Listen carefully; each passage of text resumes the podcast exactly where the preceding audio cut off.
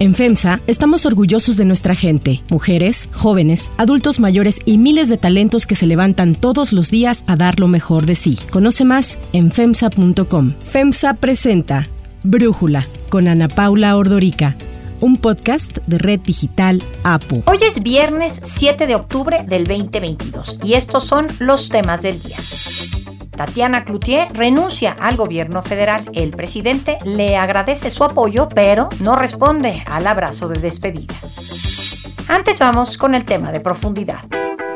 When Xi Jinping came to power a decade ago, he inherited a China that was rising economically and diplomatically. But under his watch, it's become less open and more conservative. La recta final en China para confirmar un tercer mandato de Xi Jinping está cerca. Hace más de un mes se anunció que la fecha en la que el Partido Comunista Chino va a iniciar su Congreso número 20 será el 16 de octubre. Ahí se espera el anuncio de Xi como secretario general del partido y jefe del ejército. Los congresos se realizan cada cinco años, en donde participan más de 2.000 miembros del partido para renovar el Comité Central, el Politburo y el Comité Permanente del Politburo, el cual es el consejo más poderoso dentro del PCC. Antes de Xi, al cumplir dos quinquenios, sus antecesores dejaban el poder. Sin embargo, Xi no parece con muchas ganas de irse y va a ser el primer líder desde Mao Zedong que superará los dos mandatos al frente del Partido Comunista. Con el temor que dejó Mao, Deng Xiaoping fue quien introdujo el sistema de límite de mandatos, algo que Xi ha decidido dejar en el olvido desde el 2018. En medio de la renovación del partido, el líder lanzó un mensaje poniendo como eje principal los derechos humanos. Solo cuando las personas de todo el mundo viven una vida mejor, se puede mantener la prosperidad, salvaguardar la seguridad y los derechos humanos sólidamente fundamentados. Es importante que pongamos el desarrollo en primer plano y en la agenda internacional cumplamos con la Agenda 2030 para el Desarrollo Sostenible. El país tenía en el 2013 unos 82 millones de personas en pobreza extrema. En 2019 bajaron a 6 millones y para el 2020 China anunció que había llegado a nivel cero. Xi Jinping decidió poner en el centro de su agenda el ataque a la corrupción, pero este ha sido dirigido principalmente a sus opositores políticos. Según la Comisión Nacional de Disciplina, entre el 2012 y lo que va del 2022 se han investigado casi 5 millones de personas por delitos graves de corrupción. Estas acusaciones se aplicaron principalmente contra líderes de empresas públicas, generales y miembros del partido, algo que le ha sido muy conveniente a Xi, pues con ello ha logrado callar a sus rivales políticos. La pandemia de COVID ha sido un reto enorme para Xi. El gobierno chino decidió aplicar la política de cero COVID, la cual para los ciudadanos ha significado mucho sufrimiento por estos confinamientos de semanas, meses, años, pero para Xi su estrategia ha sido un triunfo.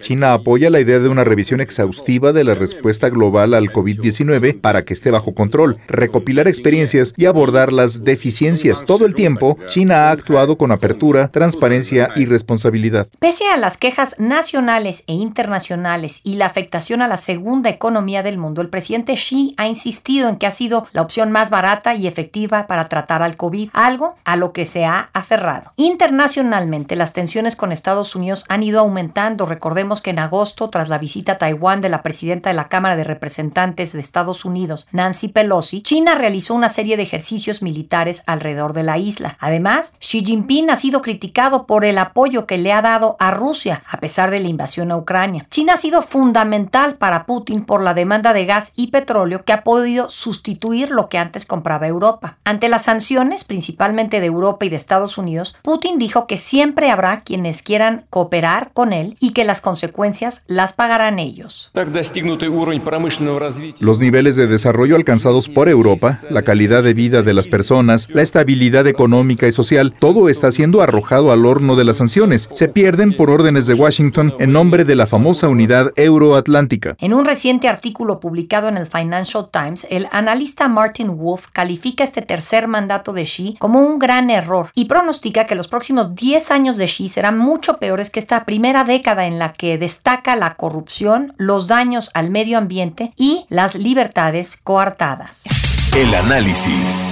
Para profundizar más en el tema, le agradezco a Marusia Musakio, maestra en estudios asiáticos por la Universidad de Harvard, platicar con nosotros. Marusia, el Economist sacó un podcast en estos días titulado El Príncipe. Yo te preguntaría, tomando en cuenta ese título, ¿quién es Xi Jinping? El Príncipe es un título que viene de cómo se les nombra a los hijos de la camada de los fundadores de la República Popular China, en particular aquellas personas que sobreviven la larga que fue el mito fundador del Partido Comunista Chino. Y Xi Jinping es uno de ellos. Algo que quizá es interesante el podcast que sacó el Economist es que hay, no hacen una diferencia que creo que es crucial para entender la política de Xi Jinping, sobre todo en los últimos 10 años, es que Xi Jinping le tiene una alianza, al igual que su padre, férrea a la idea de que es es el Partido Comunista Chino el único órgano capaz de transformar al país, a la sociedad china. Y creo que eso se pierde un poco en el podcast, que es una cuestión fundamental, porque parte de la teoría de Xi Jinping es que todo tiene que suceder dentro del partido y nada fuera del mismo. Ahora, yo decía hace unos momentos que el analista del Financial Times, Martin Wolf, pronostica que en los próximos 10 años, la próxima década de Xi, van a ser mucho peores que la primera década en cuanto a corrupción daños al medio ambiente, libertades coartadas. ¿Tú qué piensas de esta decisión de Xi Jinping de prolongarse en el poder más allá de lo que hasta ahora hacían los presidentes del partido? Deng Xiaoping y el resto de la camada de líderes revolucionarios que sobrevivieron a la revolución cultural establecieron un pacto donde básicamente iba a haber una transferencia pacífica de la estafeta del poder en China cada 10 años. El pacto se fue básicamente haciendo a través de los lustros y lo interesante era que el pacto solucionaba los dos grandes problemas que tenía un sistema como el chino donde no hay elecciones. Uno es quién va a ser el sucesor y el segundo es cómo se lidia con el disenso. Y lo que establecieron en este pacto era que todas las facciones dentro del partido iban a poder tener un asiento en la mesa de negociaciones. Las facciones, lo que le llamaban a la nueva derecha y a la nueva izquierda. La nueva derecha es una suerte del ala del partido que sigue políticas mucho más liberales en términos económicos económicos y el ala de izquierda son aquellos miembros del partido que vienen de la Liga de la Juventud Comunista, que tienen raíces mucho más sociales, un compromiso con los más pobres, con las provincias más rezagadas. El pacto que hicieron en la década de los 80 y se supone tendría que seguir sobreviviendo hasta el próximo fin de semana, pero todo parece indicar que no. Xi Jinping decidió de alguna manera darle al traste por una serie de cuestiones. Una era que él sentía que el partido se estaba corrompiendo y la forma de él de de hacerse de más poder fue básicamente a través de la Comisión Disciplinaria y Anticorrupción, donde purgó a aquellos miembros del partido que le eran adversos o que él consideraba que realmente eran muy corruptos, que no tenían ya cabida en la familia del Partido Comunista Chino. Es una institución más bien que ha purgado a los más altos rangos del Partido Comunista Chino, a un miembro permanente del Comité Político del Politburo, que es el órgano donde se deciden las cosas, que fue Choi Yun-kang. Y al romper este pacto, lo que creo que es interesante, y de ahí viene el comentario del Financial Times, es que él se tiene que perpetrar en el poder, porque si no, a él salir, alguien lo puede atacar a él. Yo creo que eso es algo del pacto que servía muy bien, que aseguraba la supervivencia de todos los actores del sistema. Creo que es algo que podemos entender muy bien en México, porque aunque siempre hemos tenido elecciones, pues durante años, décadas, me era algo similar con todas las diferencias que hay entre un sistema y el otro, a lo que veíamos en México con el PRI. Pero en ese sentido, yo recuerdo hace unas dos semanas que hubo esta serie de rumores de que Xi Jinping estaba en arresto domiciliario y que podía haber una especie de golpe de Estado en su contra. ¿Lo ves factible, algo así? No, el rumor salió de una cuenta de Twitter que tenía vínculos con el Falun Gong, que es un, grupo muy muy contrario al, régimen comunista. Y lo que fue interesante, lo que sucedió es que soltaron la nota de que el, espacio aéreo chino había estado cerrado, con lo cual eso indicó que Xi Jinping no había aparecido en público una semana, cosa que siempre, cuando un líder chino no aparece en público, siempre se empieza a especular si hubo algún problema tras bambalinas. Lo cierto es que no hubo ningún problema, el espacio aéreo chino está abierto, tienen menos vuelos porque han disminuido los los vuelos por el problema del COVID y Xi Jinping reapareció. Yo creo que hay muchas ganas de que Xi Jinping no se relija un tercer término y hay muchos rumores, hay una fábrica de rumores, pero no hay quien le haga sombra a Xi Jinping, es el líder absoluto chino y lo es porque en la década de los 80, el arreglo político pactado que estableció, como te les acabo de comentar, Deng Xiaoping y el resto del liderazgo del Partido Comunista Chino, los sobrevivientes de la Revolución Cultural, básicamente le dieron poder a jóvenes que no tenían una base de poder propia. Esa era una forma de asegurarse que nadie volviera a acumular o amasar tanto poder como para aniquilar a una facción contraria. Y los príncipes, como es el caso de Xi Jinping, los hijos de los, revolucionarios, no tuvieron mayor juego político por varias décadas en China. Muchos de ellos ni siquiera intentaron, quedaron muy desilusionados con lo sucedido en la Revolución Cultural y se dedicaron a administrar sus fortunas después de la apertura económica china y a divertirse. Ese no fue el caso de Xi Jinping. Xi Jinping fue una persona que, regresando a la analogía que haces con el PRI, básicamente caminó todos los escalones del poder, empezó muy abajo y fue caminando todos los escalones del poder en China y con ello tuvo dos cosas que le fueron a su favor. Uno es que heredó la base política de su padre, que fue Xi Jong-un, que fue un líder muy querido en China. Y lo segundo es que construyó una base política propia y además heredó la de su esposa, que es hija de un general y que ella misma es general del ejército. Es una actriz muy famosa, una cantante. Lo que hace esto es que esta serie de redes que es la masa le permiten llegar con mucha más fuerza que cualquier otra de las facciones que había gobernado China en las últimas tres décadas. Y por eso Xi Jinping puede amasar el poder que amasa para quedarse al centro del sistema y ser ya el líder indiscutible. Ahora, ¿tú crees que esta política de cero COVID, que en un primer momento se veía pues entre con admiración y miedo, y ahora pues creo que volteamos a ver a China y cuando vemos que sigue en estos confinamientos algunas zonas y algunas ciudades, ya ha cambiado la visión. Justo en el podcast del Economist llaman que posiblemente esta política podría ser considerada como el Chernobyl de Xi. ¿Tú lo sientes así? ¿Qué efectos le ves hacia adelante políticos y económicos? Los efectos económicos son clarísimos. La economía china va a crecer a la tasa más baja que ha crecido desde la década de los 80 realmente no va a llegar, va apenas a arañar el 2.5%. Es la primera vez que va a crecer China a una tasa más baja de lo que va a crecer la mayoría de las economías de Asia, que van a crecer al 5.4, con lo cual no, no hay manera como disfrazar que la política de COVID en términos económicos tiene un impacto muy adverso en la economía china. Ahora, me parece que para poder instaurar esa política se requiere una fuerza dentro del sistema de Xi Jinping, una fuerza política enorme. No creo que sea Chernobyl de Xi Jinping, sino al contrario, creo que es una pieza más que demuestra la fuerza que tiene Xi Jinping en el sistema. Tiene además, creo que algo que es muy importante es que el centro de poder de China no solo son los miembros, los siete miembros que hay actualmente en el Comité Permanente del Politburo, sino quizá más importante, y de eso no se habla tanto, son los miembros que ocupan la Comisión de Asuntos Militares del Ejército. Ahí es donde realmente está el poder en China. Para muestra basta recordar que Deng Xiaoping nunca fue secretario general del Partido Comunista, pero sí fue miembro de esta comisión del ejército y en la comisión del ejército Xi Jinping tiene a sus aliados más cercanos. Dentro del partido tiene un puesto clave dentro del partido, es aquella oficina que decide los nombramientos y esa está, está en una persona muy allegada a Xi Jinping. Yo no veo dónde está la oposición a Xi Jinping. Va a ser muy interesante cómo va a quedar en una semana la composición del Comité Permanente del Politburo y del Politburo. Va a ser muy interesante analizar quién sube, quién asciende y, y quién se baja del tren de la política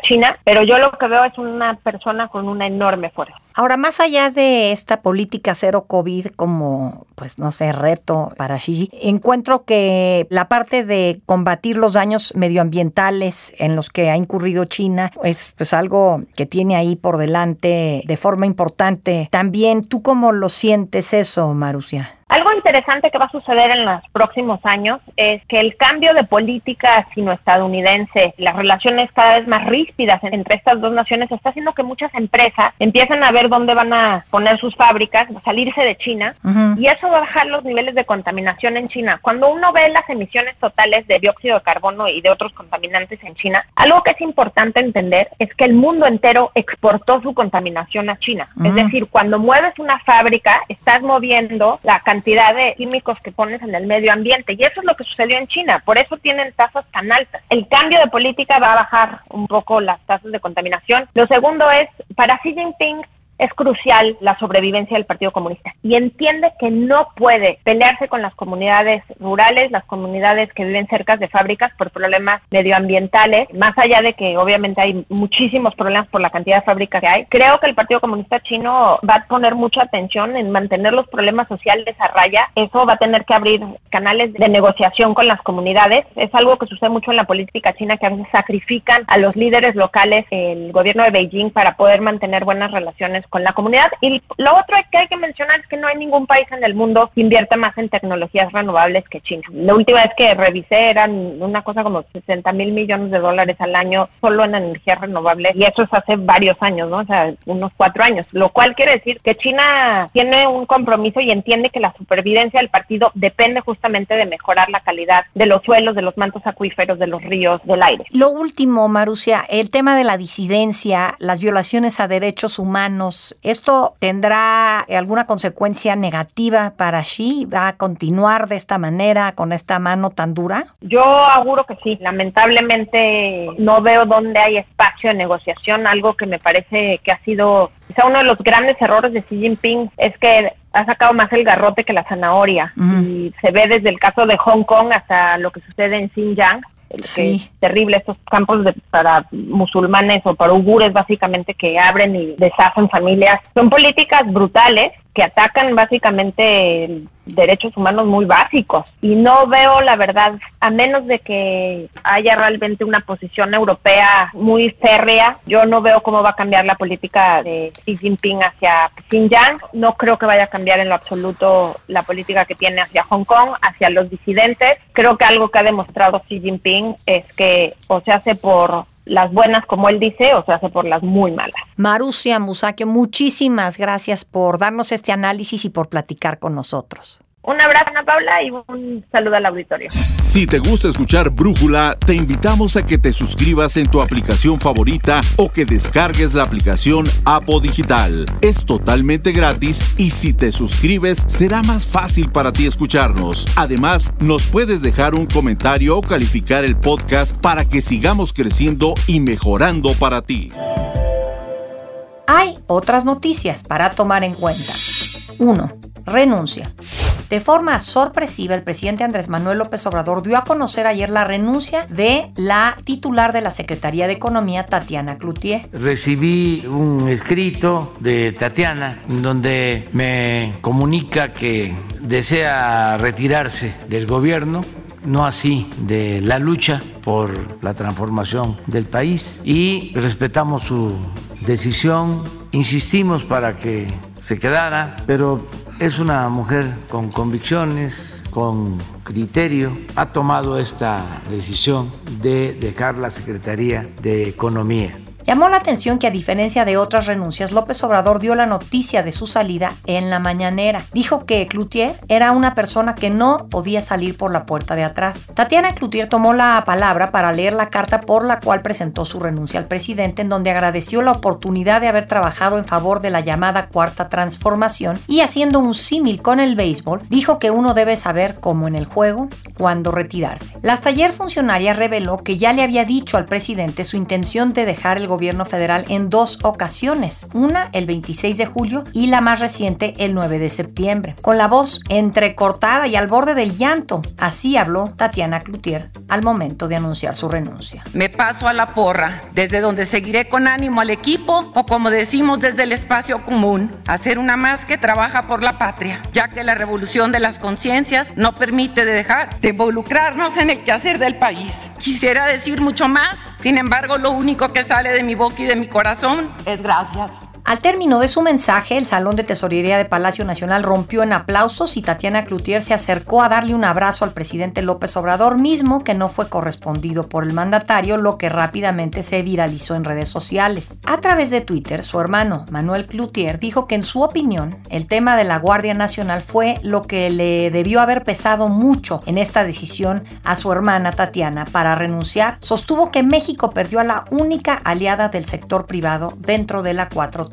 Apenas el mes pasado, en medio de la discusión de la iniciativa para que las Fuerzas Armadas continuaran en labores de seguridad pública hasta el 2028, Tatiana Cloutier reiteró su postura de que el ejército no debería de tener esta participación. Pero, ¿qué más hay detrás de esta renuncia? Para Brújula, Sofía Ramírez, directora de México ¿Cómo vamos?, nos da su punto de vista. Este es un gobierno que se distingue por no escuchar a su gabinete. Ya había rumores de que Tatiana no era bien recibida en Palacio Nacional, probablemente y entre otras cosas por su abierta oposición a la Guardia Nacional, a la militarización de la seguridad pública y de la infraestructura en el país y porque transmitía, digamos, entre otras cosas, malas noticias en términos económicos, por ejemplo, en la negociación del TEMEC, el costo que tendría para México entrar en un panel para dirimir las controversias en materia energética. Cierto que este último panel ya no está tan vigente en este momento porque Estados Unidos de manera voluntaria anunció que ampliaría el periodo de consultas y de esa manera pues el panel que es un riesgo real para México en términos económicos pues acaba diluyendo su relevancia relativa en este momento. Me parece que destaca más la protesta de Tatiana contra la militarización que el propio panel a pesar de que apenas el 13 de septiembre estuvo Tatiana encabezando el diálogo económico de alto nivel México-Estados Unidos. Finalmente para Tatiana no era sostenible quedarse ahí, había un costo personal y profesional político de congruencia muy alto para ella y ya no tenía nada que ganar en seguir hablando a alguien que no la estaba escuchando. Hoy se dará a conocer quién será el relevo de Tatiana Cloutier en la Secretaría de Economía. Múltiples funcionarios y miembros dentro de la 4T le expresaron el día de ayer su apoyo y respaldo a quien dijeron se le echará de menos en el gabinete. Su salida se da en medio del conflicto comercial entre Estados Unidos y Canadá con México por la política energética del gobierno de López Obrador. El lunes platicaremos de ello en Brújula. Para cerrar el episodio de hoy los quiero dejar con música de The Who.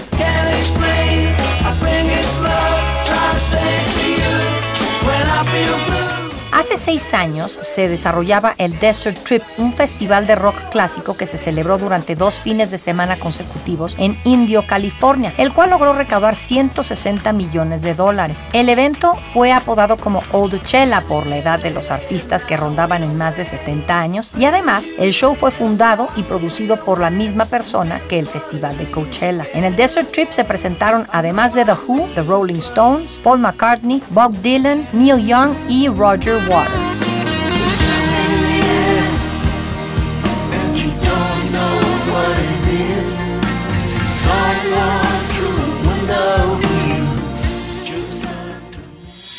Yo soy Ana Paula Ordorica Brújula, lo produce Batseba Feitelson, en la redacción Airam Narváez, en la coordinación y redacción Christopher Chimal y en la edición Cristian Soriano. Los esperamos mañana con la información más importante del día. Oxo, Farmacias ISA, Cruz Verde, Oxo Gas, Coca-Cola FEMSA, Invera, Torrey y PTM son algunas de las muchas empresas que crean más de 245 mil empleos tan solo en México y generan valor como parte de FEMSA. FEMSA presentó Brújula con Ana Paula Ordorica, un podcast de Red Digital APO.